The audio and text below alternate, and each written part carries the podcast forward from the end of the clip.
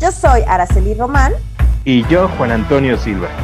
Y estás en Hasta la Cocina, un video podcast dedicado a hablar de inocuidad alimentaria de manera orgánica y sin enredo. Queremos compartirte experiencias que te permitan conocer más sobre este tema, formando así una cultura de inocuidad.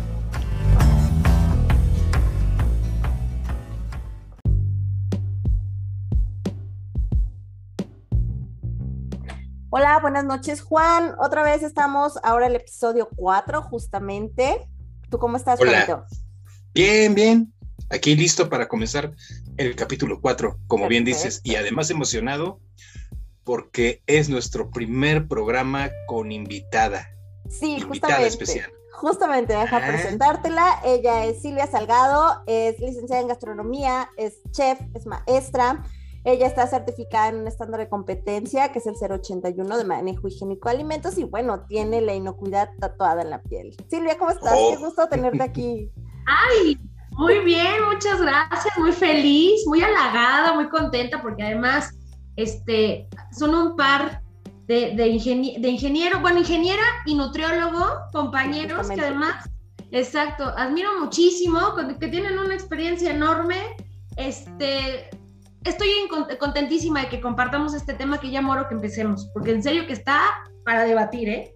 Sí, justamente. Elegimos un tema, creo que ad hoc, ya que venías tú, y, esperemos que sean muchos otros capítulos en los que nos acompañes, porque eh, creo que siempre requerimos diferentes perspectivas, creo que por eso también surge este proyecto con Juan, él desde la perspectiva del nutriólogo, el consultor, y yo desde la perspectiva de, ingeniero, este, auditor, Verificadora. Exactamente. Entonces, súper interesante el tema de hoy. Juanito, ¿quieres eh, iniciar con el tema? Bien, yo creo que vamos a, a poner un poco en contexto sobre lo que vamos a hablar hoy. Y el día de hoy nos toca hablar acerca de, los cocineros, pero específicamente de los chefs y de los gastrónomos, que ya Silvia nos va a explicar un poquito más esta diferencia. Y su formación o su alineación hacia la inocuidad.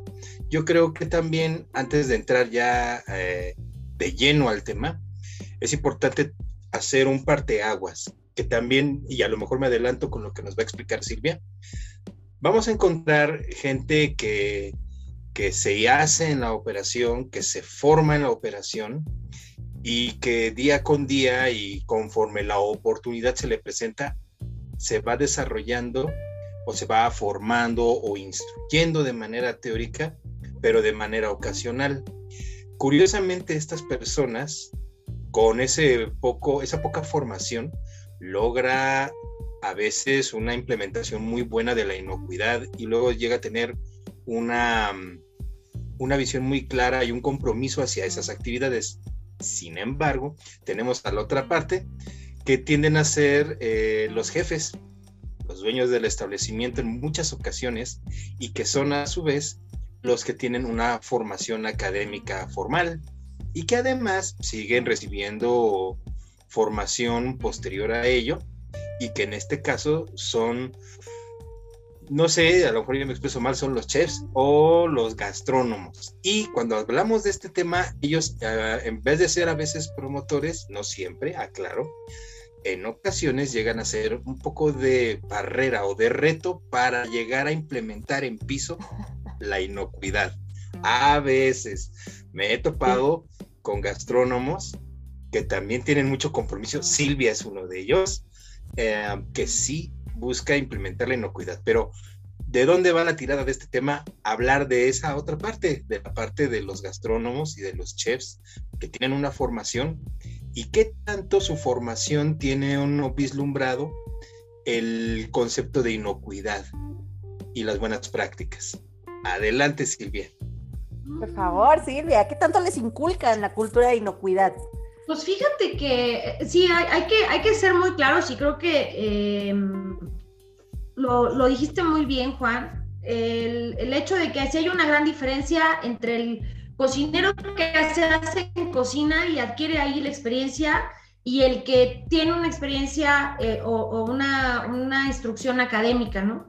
Este, a mí, por ejemplo, cuando me tocó estudiar, este, yo tomé o, me tomó cinco años obtener el, título de licenciado en gastronomía. Este, hoy por hoy ya han reducido un poco la, el, número de años y, quizás tiene que ver con un, tema a lo mejor hasta de moda o de practicidad, porque lo veo en muchas otras carreras. No sé si en las de ustedes también se haya visto como reducido este, este tiempo. Este, y ahora son tres. Nos enseñan vamos, a título personal o como experiencia personal, como, como estudiante de gastronomía, sí, sí, nos inculcan y sí nos enseñan las bases de la higiene, que es la inocuidad, de la, seguridad alimentaria en este sentido, ¿no?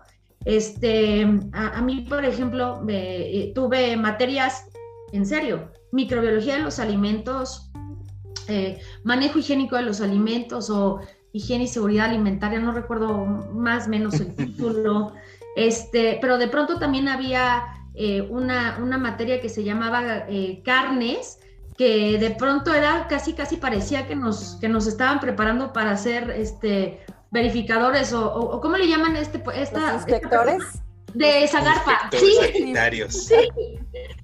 Sí, sí, que sí, incluso decía alguien que, que, escuchaba después que llegó también a dar clases este, también un médico veterinario, eh, un gran médico y un gran maestro, que nos decía, es que me sorprende mucho el programa de estudios o las materias que les están impartiendo, porque sí parece que van, o sea, podrían casi casi ir a trabajar a una planta, como si quisieran que fueran una a una planta TIF. Este, entonces, pues había como, como demasiada información. De hecho, alguna vez les decía que a mí, por ejemplo, microbiología de los alimentos lo, eh, me lo dio un médico veterinario desde su perspectiva, ¿no? Este, ¿Esta materia se sigue dando o, vamos, hoy por hoy, 20 años después que la licenciatura en gastronomía o la carrera técnica de un, cocinero se, está dando? Bueno, en técnica no, no lo veo tanto o a veces les dan como, como esbozos. En licenciatura lo he visto en muchas, replicado este mismo sistema o este mismo programa en otras universidades este, pero sí, siempre es como muy al principio, es, hace sentido, porque son las bases, pero de pronto no sé si en el camino, en la formación académica, se diluye. Y al final del tiempo, y bueno, es que voy a decir algo que a lo mejor va a causar mucha polémica, este, al, final del, estoy hecha, al final del tiempo, creo que se preocupan más por eh, tener personas que tengan la capacidad de em, cocinar en volúmenes muy altos, eh, que tengan don de mando, que sean líderes, que sepan costear, este, que sepan vender un proyecto, que, eh, que tengan como, como vistos ahora la parte hasta de marketing o del food styling, ¿no? Las fotos, este, pero no sé, vaya, a mí me pasó, o sea, sí es algo que ves como cotidianamente en las clases, pero igual ya había chefs que nos daban eh, la práctica y de pronto no nos recordaban como estas normas de higiene, ¿no? Como lo mínimo indispensable, por lo menos ya lavaste la mesa de trabajo antes de empezar. Justamente, justamente es como, como yo lo veo un poco semejante a cuando te dan clases de matemáticas te van enseñando matemáticas básicas y conforme vas avanzando, obviamente ese conocimiento que adquiriste ya lo tienes que aplicar en otras materias, ¿no? Como en diseño de plantas, como... Em, no sé, temas de ingeniería donde tendrías que aplicar justamente ese conocimiento previo de matemáticas. Así lo siento yo, que justamente es algo que, conoces o aprendes, digamos, de tronco común, llamémoslo de alguna forma, pero que a lo largo de la carrera tendrías que ir aplicando y no olvidar. Mira, ahí, ah, eh, ¿cómo se da? Em, siempre te forman yo creo que es mucho el perfil que van manejando en las instituciones como diciendo, tú vas a, ser un licenciado o un ingeniero en tal área, y casi casi tú vas a llegar a dar órdenes, ¿no? Es como que por ahí un poquito que depende de la escuela. el mito universitario, ¿no? Depende de la escuela de donde salgas, ¿no? Si bueno, sí, también. Monterrey o si sales de una escuela pública, creo que es diferente la visión. Mira, pon tú que sí, pero de todos modos te forman para que por lo menos estés al frente de una línea de trabajo. O sea, a lo mejor no vas a ser el dueño del negocio, pero sí vas a ser el supervisor o vas a ser el responsable de calidad, te enfocan para allá. Sin embargo, a veces, y digo a veces, alguien se toma la molestia de decir, sí, lo vas a hacer, pero primero lo vas a hacer a mano. De hecho, en nuestras tres eh, disciplinas, les aseguro que hay una gran cantidad de softwares que nos ayudan a hacer tal o cual actividad, ¿sí o no? Sí, sí. Pero en algún momento de nuestra formación hubo un profesor que dijo, sí, mis niños, existen estos softwares, pero ¿qué creen? Lo van a hacer analógico, le llaman hoy. O sea, a mano. Lo que sea que sea que tengas que hacer, primero lo vas a hacer a mano para que no te vuelvas un inútil. Y después ya te la hacemos más papa con los softwares, ¿no? Ahora, ese es por un lado. Eh, va a depender, yo creo, también la carrera, porque pues sí, si uno dice gastrónomo, lo primero que va a pensar, y sobre todo hoy en día, y no nos vas a dejar mentir, Silvia, pues es el glamour, ¿no? Ah, es el chef, oh, el chef. Y además, el de vanguardia, ¿no? El que, el que busca tener su propio show, el que es este, el que es podcaster, ¿no? Sí, el que es rebelde, sin causa. ¿no? Sí, sí, sí. El, el típico hipster, ¿no? Bueno, que ahorita ya está en, en transformación ese concepto, pero bueno, entonces yo creo que es un tanto por ahí, y si te lo dan, te lo dan como que porque viene la tira de materias, ¿no? Tal vez. Sí, sí, viene un poco, viene un poco así, eh, y de hecho creo que la mayoría, no lo, de pronto no recuerdo, o quizás sí cuando estábamos estudiando, para muchos de nosotros eran este tipo de materias, y, y confieso que incluso para mí algunas eh, se convirtieron como estas materias como las que hay que pasar o de plano las materias filtro, ¿no? Eh, claro, porque lo ves como estudiante y como que no alcanzas a entender lo, que sucede hasta que te enfrentas a la, a la, realidad de una cocina en donde resulta que sí llegan unas personas vestidas de blanco, con guantes, con una con un, un, un cuestionario que están revisando, ¿no? Unos puntos, este, con cara de, que además, además es muy curioso porque las primeras veces que a mí me tocó que llegaba algún verificador, este, bueno, la cocina temblaba, ¿no? Y entonces es que era de, ponte a trabajar o, limpia o de plano al practicante lo mandaban a la bodega casi casi para que no la regara, ¿no? Eh, perdón que te interrumpa, yo en ese tema tengo experiencias muy... Eh, graciosas tal vez, pero cómicas. Cómicas, porque al final creo que bajo esa situación, bajo ese estrés, la gente a veces hace cosas que en realidad no hace en la vida real. Me ha tocado ver procesos de lavado y desinfección que dices, esto no es lógico, apuesto que no lo haces así y lejos de hacerlo bien, lo están haciendo cada vez peor. Y es cuando dices, no, apuesto que esto es nervio, apuesto que no lo hacen así, que ahorita están nerviosos y que quieren hacer algo diferente para sacar eh, una palomita, ¿no? Sí, sí. sí se y se vuelven los malos de la, a veces en algunos lugares, eh, esta figura del del verificador, del higienista, ¿no? Que también es como, como este... Que supervisa. Que supervisa, pues se vuelve el malo de la historia, o se vuelve el capataz, o se vuelve el, ay, no, ahí viene con, su rollo de toda la vida.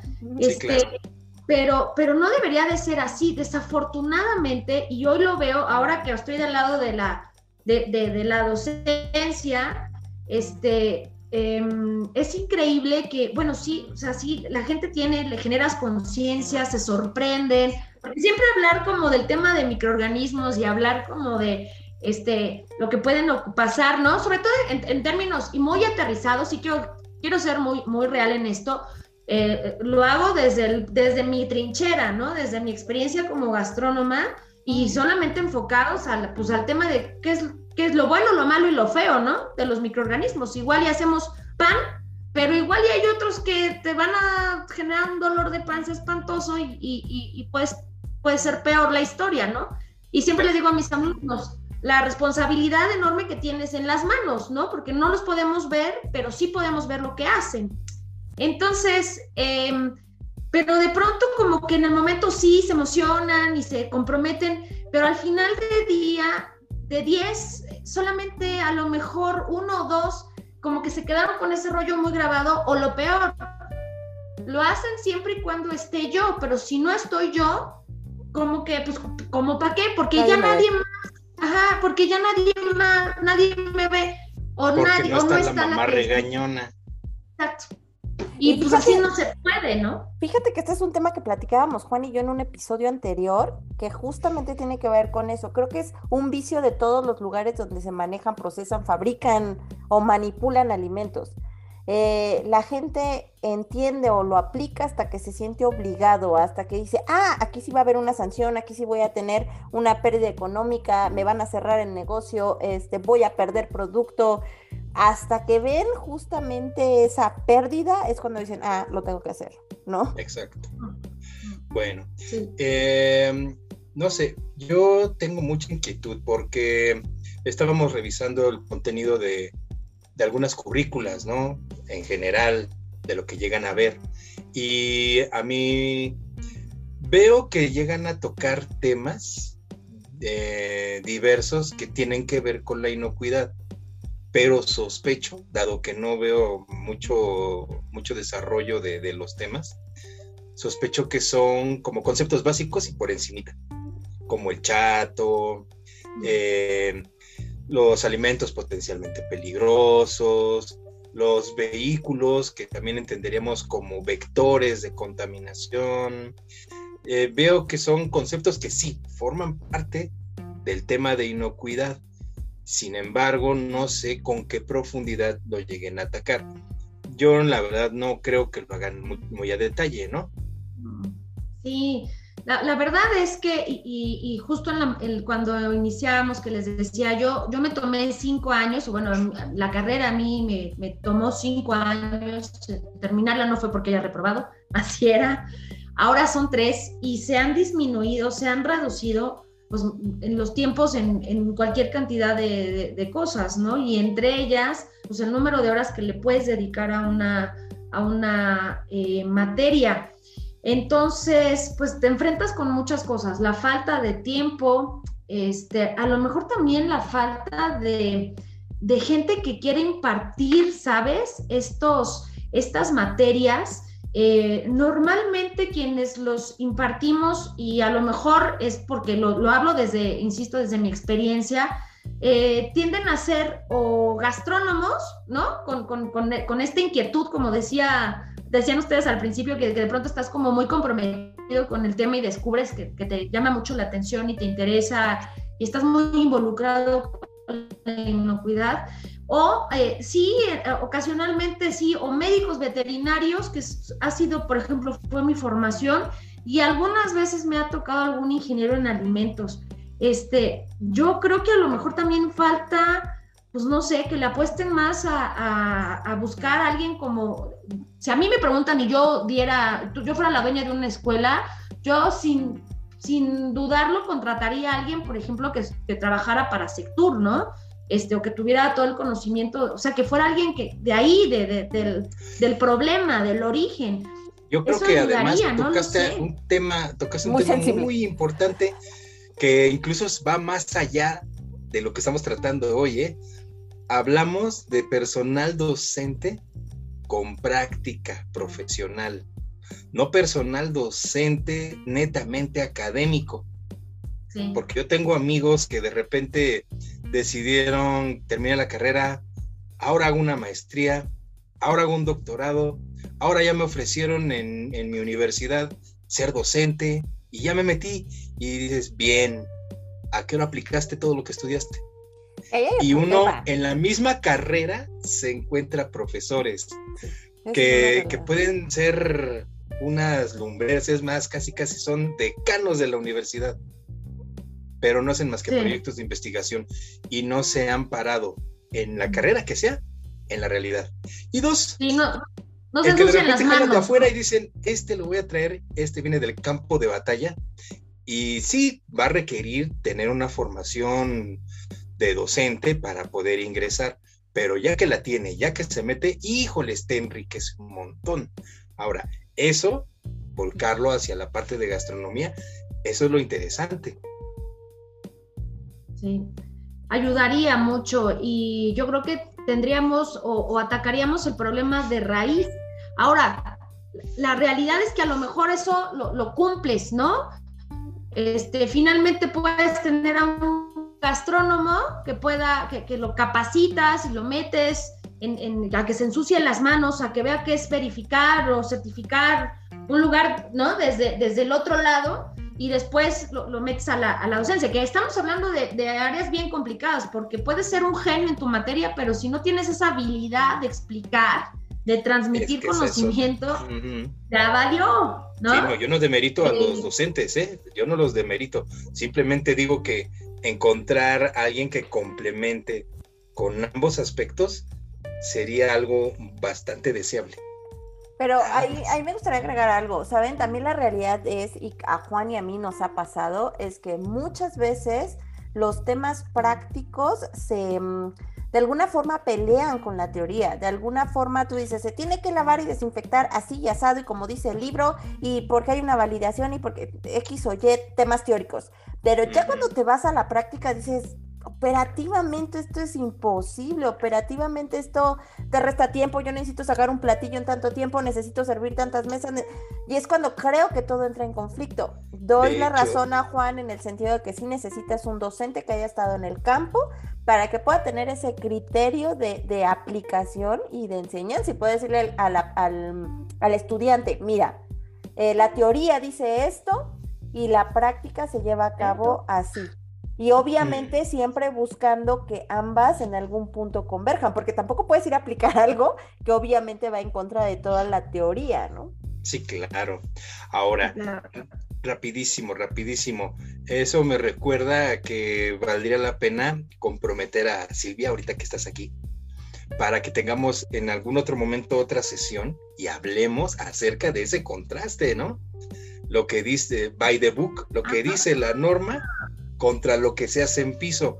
Y ese lo podemos partir en muchos cachitos, ¿eh? El primero que se me viene a la mente es lavado de frutas y verduras y el otro son procesos de cocción y técnicas culinarias, pero ahí la dejo en la mesa para que luego la trabajemos. Continuemos. Ok, sí. porque si no, round one, exacto. Eh, lo ideal, exacto, sí, si no, está muy bueno el tema, va, me, me late. Em, eh, bueno, eh, vamos a pensar que ya resolvimos el tema, ¿no? Ya resolvimos los tres, encontramos dónde está el problema y, y lo ideal sería tener entonces estas personas, ya sea gastrónomos, ya sea ingenieros en alimentos, nutriólogos, como sea, pero que estén los, todas estas eh, inmersos y muy metidos y muy empapados tanto en la práctica como en la teoría y que tengan la capacidad de transmitir conocimiento. Es como el ideal.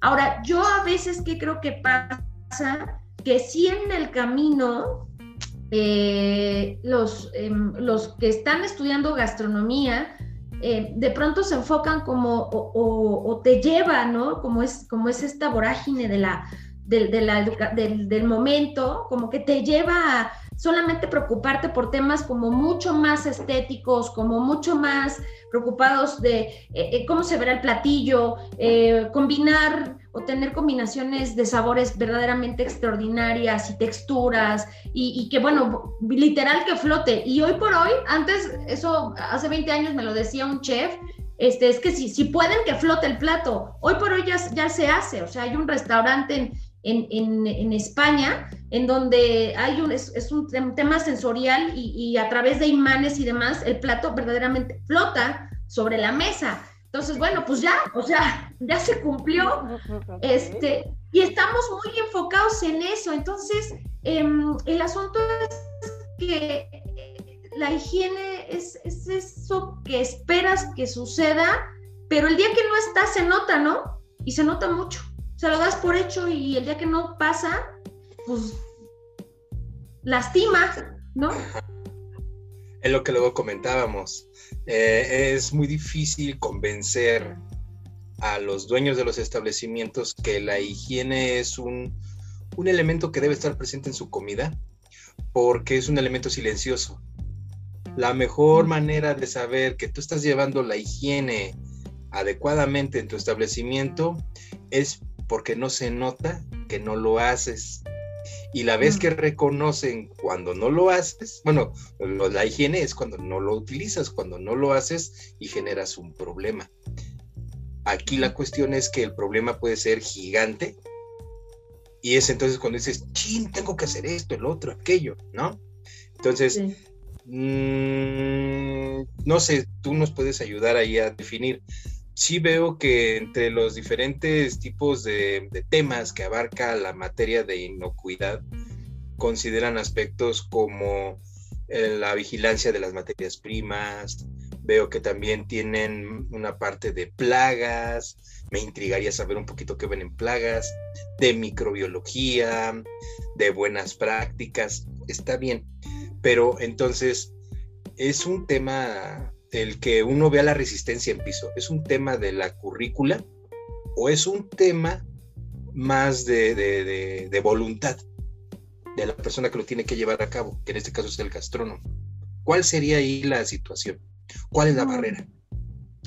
Bueno, yo creo que de, pronto, y ahora lo, dijo hace rato muy bien, a veces también la, operación no se presta como para seguir el librito, ¿no? Eh, esta puede ser una, eh, claro, también es que depende tanto el tipo de negocio o la dinámica del negocio, porque no es lo mismo un comedor industrial en donde sabes que tienes una planificación, ¿no? Mes con mes, cada dos meses es un menú cíclico, este, hasta las compras ya están como súper definidas, delimitadas. Deberían, pero sí.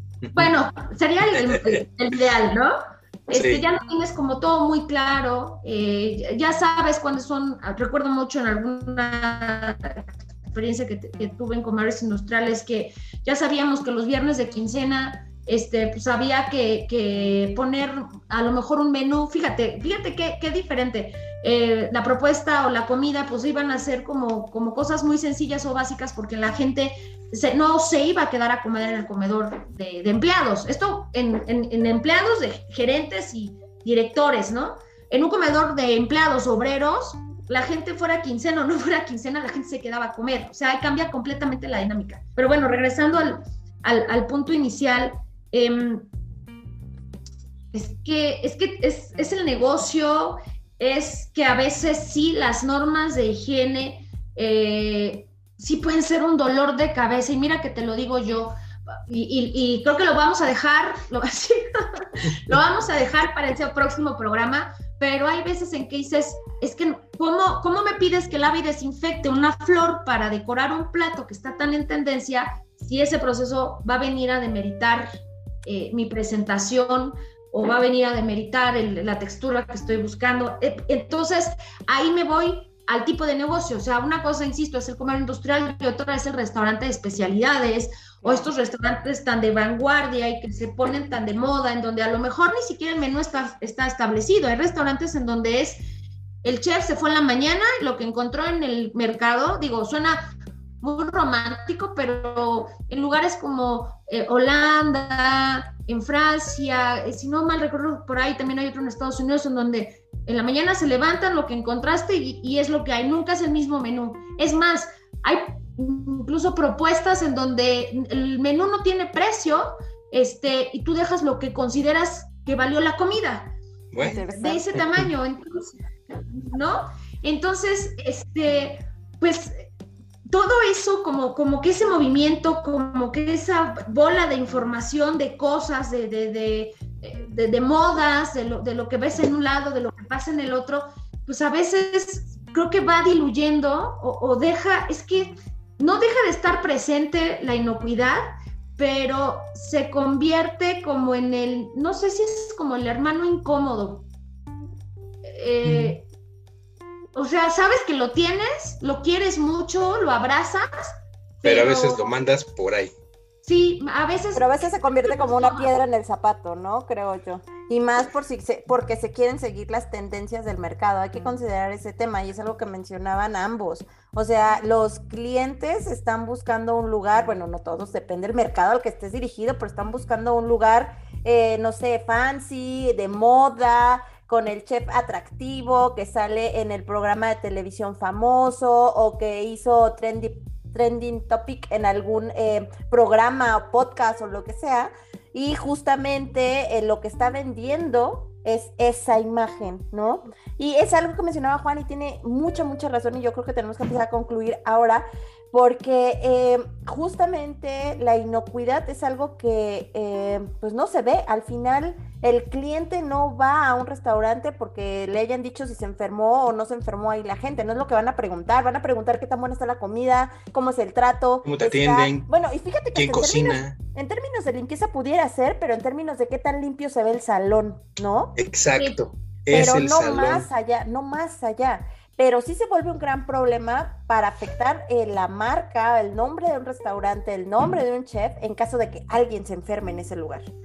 Hay algo muy cierto, si me lo permiten. Eh, también el chef o el gastrónomo o el administrador dice, ok, yo sé que debo trabajar con higiene, pero sobre mí pesan otras responsabilidades. Una es el costo, uh -huh. porque sí o sí el costo es el que hace que el negocio exista. Claro. Y tienen toda la razón. O sea, tiene toda la razón. Dos, yo tengo un compromiso con mis clientes y por ese compromiso yo debo de dar el servicio con la presentación que ellos esperan. Porque al final de cuentas vuelve al negocio, ya que los clientes van buscando eso. Si no, no vienen. Y si no vienen, pues no hay ganancias. Entonces, sí, aparentemente es glamoroso, pero en el fondo tiene un sustento muy válido el sustento de que mi establecimiento es un negocio y debe generar capital. Claro. Y las herramientas con las que yo juego es cuánto gasto, cuánto gano. Y para, para saber cuánto gasto, controlo costos. Y para saber cuánto gano, pues debo ser atractivo para el mercado, que como dice Stara, es mi objetivo. Entonces, no son glamour, son dos realidades, pero la higiene es otra realidad que, como bien dices, es como como el hermano latoso o molesto al que a veces tengo que hacerle caso, ¿no? Al hermano ñoño. Pero, eh, pero yo creo que es así, porque si no parecería que ellos este, son puro, puro glamour, y no es cierto. También pesa sobre ellos la responsabilidad de administrar un negocio. Mucho, mucho. Y el problema, si me lo permiten rapidísimo, es que cuando planificaron su negocio, yo siempre he tenido esa idea no y a lo mejor Silvia me corrige, a lo mejor Silvia me corrige y me dice, no, estás todo tonto, Juan.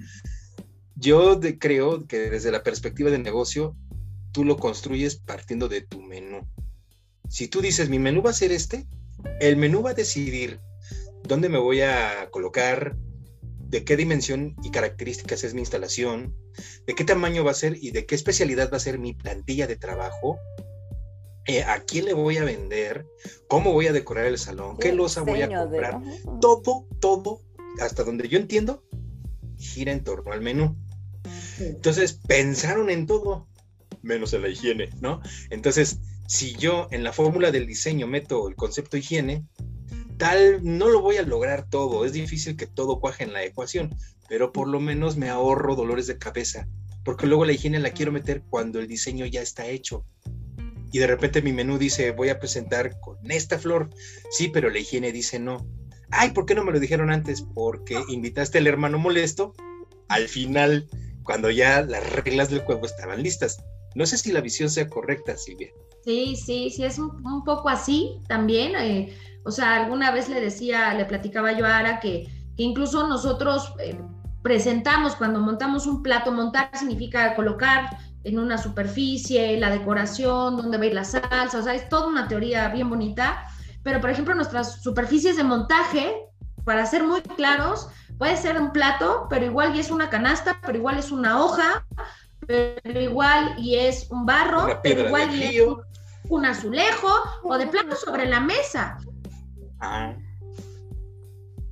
¿No? Entonces, eh, pues esto lo hace todavía más, más complicado. La verdad es que es un tema que, híjole, da para mucho, pero en, en mi defensa quiero decirles que sí, sí somos, sí somos capacitados, vamos, los que, los que estudiamos una licenciatura en gastronomía y lo que he visto en muchas otras universidades, en la tira de materias, sí somos capacitados, sí se les da un espacio a la higiene, a la seguridad, a la inocuidad alimentaria, sí se genera esta conciencia, eh, sí, sí están comprometidas las universidades en este sentido, vamos, la mayoría de estas.